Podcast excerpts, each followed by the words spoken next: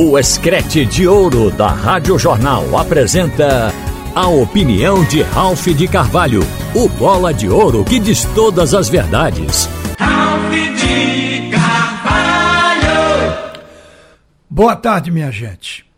Toda novela tem o fim, tem os seus capítulos finais. A do Jean Carlos também. Vocês sabem que não foi à toa que Jean Carlos, em sendo o melhor jogador do Náutico, se transformou no pior atleta em campo no jogo contra o Grêmio. Aquilo tem uma razão. Todo mundo sabe que aquilo está no emocional, no psicológico do jogador, porque de fato ele foi envolvido numa negociação que, na verdade, está sendo uma fantasia. Nós vamos explicar para vocês aqui como está e como se desenvolveu essa negociação. Por isso que eu falo que toda novela tem um final. O empresário ou agente de Jean Carlos foi quem começou com essa história de venda do jogador para o Stenglau, do Irã. Primeiro, ele procurou o Náutico para dizer que tinha um investidor. Aí é uma figura entre o jogador e o clube. Alguém no meio que seguramente investiria na compra de Giancarlo e ganharia dinheiro na revenda, digamos, para o time do Irã. Então tinha um investidor. O investidor foi apresentado ao Náutico. E aí a coisa seguiu. Primeiro foi dito que o Náutico venderia o jogador por 3 milhões e 600, o que na verdade o Náutico disse claramente naquela época que não venderia por esse valor. Aí o agente do Jean Carlos, o empresário do atleta, se entendeu com o investidor e os dois perguntaram para o Náutico se de fato liberaria Jean Carlos e por quanto. Eles queriam que o Náutico estipulasse, já que tinha um clube engatilhado para vender o Jean Carlos. O Náutico deixou claro a sua proposta: 850 mil dólares. Você colocando na cotação de hoje, está beirando 5 milhões de reais. Então, ali, de 5 milhões para menos um pouquinho. 5 milhões, vamos arredondar, foi o que o Náutico pediu pelo jogador.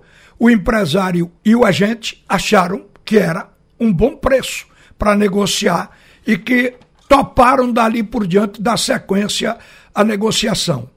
Foi quando, de fato, o clube iraniano teve a oportunidade de se manifestar, porque foi procurado por esses agentes. E o presidente do Estaglau disse claramente que não queria contratar o Giancarlo nem nenhum jogador no momento. O clube não estava aberto a contratações. Aí o teto ruiu. Porque o Giancarlo, nesse período, ele foi o tempo todo é, sendo informado de que a negociação estava, só está faltando o cara vir aqui para assinar aquela conversa que todo mundo sabe. Isso, no fim, virou uma fantasia. Então, Jean Carlos chegou a se despedir, chorou, entrou no lado emocional muito forte. E Jean Carlos, aqui eu faço um parêntese, você conversando com pessoas, quando eu queria saber quanto o Náutico paga Jean Carlos, eu procurei informações e o Náutico paga a Jean Carlos 120 mil reais. E Jean Carlos ainda recebe uma cota por fora de simpatizantes de 30 mil. Agora, os 120 mil do Náutico, na hora que eu procurei, ainda não estava sendo pago porque dependia de um gatilho para se completar o valor. Ou seja, questão de evolução da equipe dentro da competição. Mas é em torno disso. Não é menos contando aí com ajuda, com tudo, não é menos de 120 mil reais que o Jean Carlos ele recebe no Náutico. E, mas ele gosta muito de dinheiro também. Todo mundo gosta, mas diz que ele tem realmente uma fixação. Quando ele soube que o negócio ia gerar dinheiro para ele, que era um pé de meia, o jogador assumiu como uma negociação feita. E aí eu pergunto a vocês agora: onde está a crise? A crise é falta de proposta. Só que essa embriaguez que o Jean Carlos foi levado a ter pelo empresário, pelo investidor, essa embriaguez vai gerar uma ressaca e quem vai ter que curar a ressaca é o Clube Náutico Caparibe, que ao cabe ao fim, eu acredito que não trabalhou para isso, não estimulou o atleta, ao contrário. A, a gente pesquisou dentro do clube e ninguém sequer disse a Giancarlo que tava uma, tinha uma proposta para ser dada, quanto mais que existia de fato. Então, não existe proposta para Giancarlo. Poderá existir daqui a um minuto, mas até agora, a hora que eu estou falando, não existe nenhuma proposta oficial pelo jogador. Agora, isso se refletiu no time.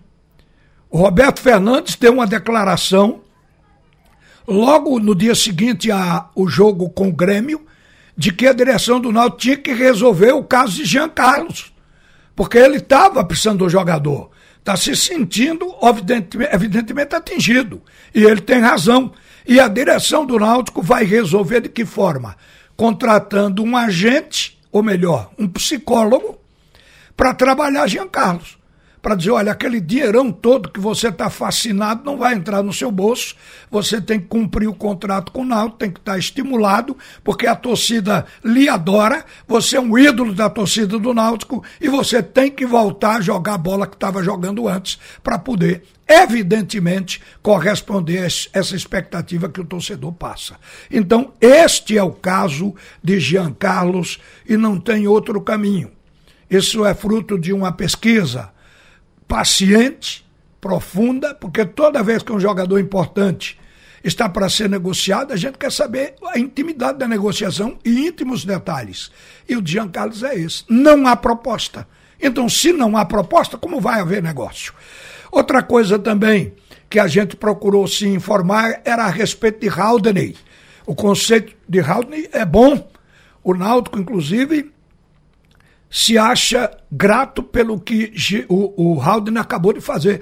O Haldane tinha direito, porque isso é estipulado na regulamentação do futebol, a assinar um pré-contrato com qualquer clube seis meses antes de acabar o contrato com o Náutico. O jogador não assinou. Fique sabendo, o torcedor do Náutico, que o atleta não quis vantagem nesta prerrogativa. Não assinou porque ele dizia: eu tenho que sair ganhando dinheiro e o Náutico também. Chama-se gratidão. O Haldane está tendo gratidão Clube Náutico Caparibe. Mas a informação é que foram cinco equipes que procuraram o Náutico por Haldane e que três apresentaram propostas oficiais. Então a saída dele é iminente, porque a proposta, no caso de Haldane, é absolutamente real. E, gente, para completar o assunto aqui, nós vimos o final de semana do nosso futebol. Nós estamos chegando no meio da disputa. Estamos entrando na 18ª rodada, na 19 fica metade do campeonato. Mas a janela vai abrir e aí os times vão se reforçar. Neste exato momento, o Náutico tem que arrumar seu time, porque o patamar do Grêmio, já falamos aqui, estava acima do do Náutico. Então, perder para o Grêmio não significa que está tudo errado. Então, o Náutico tem que arrumar o que tem e trabalhar para vencer os dois jogos que tem pela frente, que ele tem possibilidade de ganhar. E a gente sabe que a Chape e a Ponte Preta poderão dar seis pontos ao Náutico. Mas já agora, no domingo, o jogo com a Chapecoense, se o Náutico ganhar, ele já sai daquele lugar aqui da depressão, da zona do rebaixamento. O Náutico já troca de posição com a Chape. Basta ganhar o jogo, porque os dois estão com 18 pontos, um está fora e outro está dentro da zona do rebaixamento. É trocar de posição. E o esporte está a quatro pontos do Grêmio. O esporte precisaria o quê? Ganhar de dois adversários, onde ele, tecnicamente, é maior. Então ele poderá também avançar. Mas para poder tirar a diferença é preciso que o Grêmio tropece.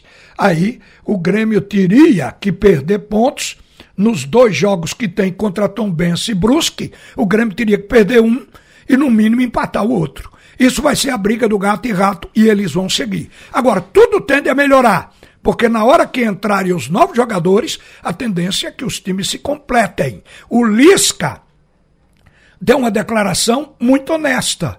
Ele diz que o que está no esporte que ele pegou foi o que o técnico Gilmar Dalpozo deixou.